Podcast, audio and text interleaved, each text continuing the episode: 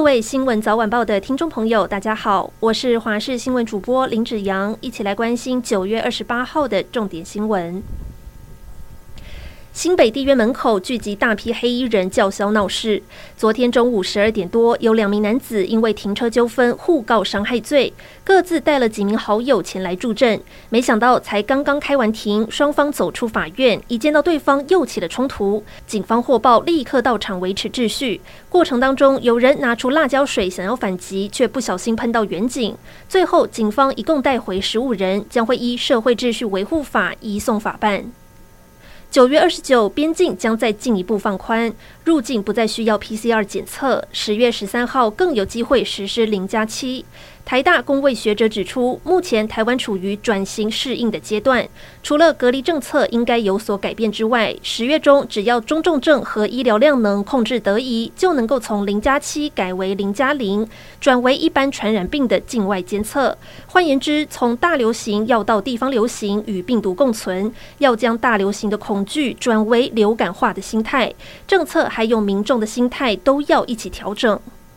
高雄市长候选人柯志恩二十七号中午跟高雄市议员陈若翠开直播进行吃播，没想到陈若翠直接点名高雄一家知名的药膳排骨店两年前已经倒闭。影片在网络播出之后，马上引发了争议，因为这家店根本就没有倒闭，而且还开在陈若翠的服务处旁边。事后，陈若翠在网络上发出道歉声明，澄清她是一时口误。柯志恩受访的时候也帮忙解释。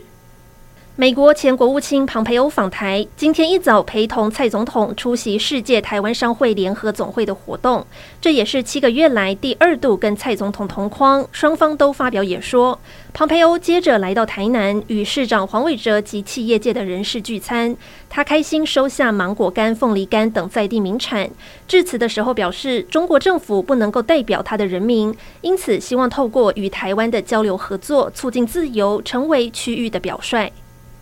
国际消息：通常六月到九月是东非的干季，十月到十二月是雨季。但是受到极端天气的影响，东非今年的干旱比往年还要更干更热，雨季恐怕也不会来了。联合国预告，今年东非极可能连续第五年没有雨季，降雨量将会比平均降雨量少很多。